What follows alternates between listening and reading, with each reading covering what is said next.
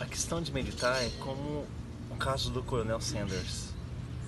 Ele tinha uma ideia aos 65 anos de idade e quando as pessoas falavam que era impossível fazer, ele continuou fazendo.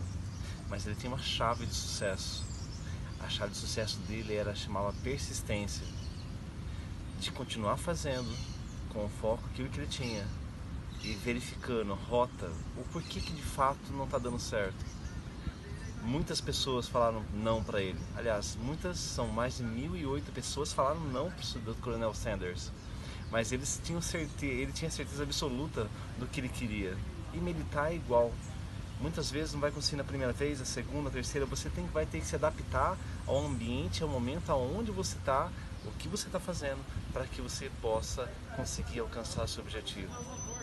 Então, é, meditar tem a ver com persistência, com o desejo e o foco único daquilo que você quer. É isso.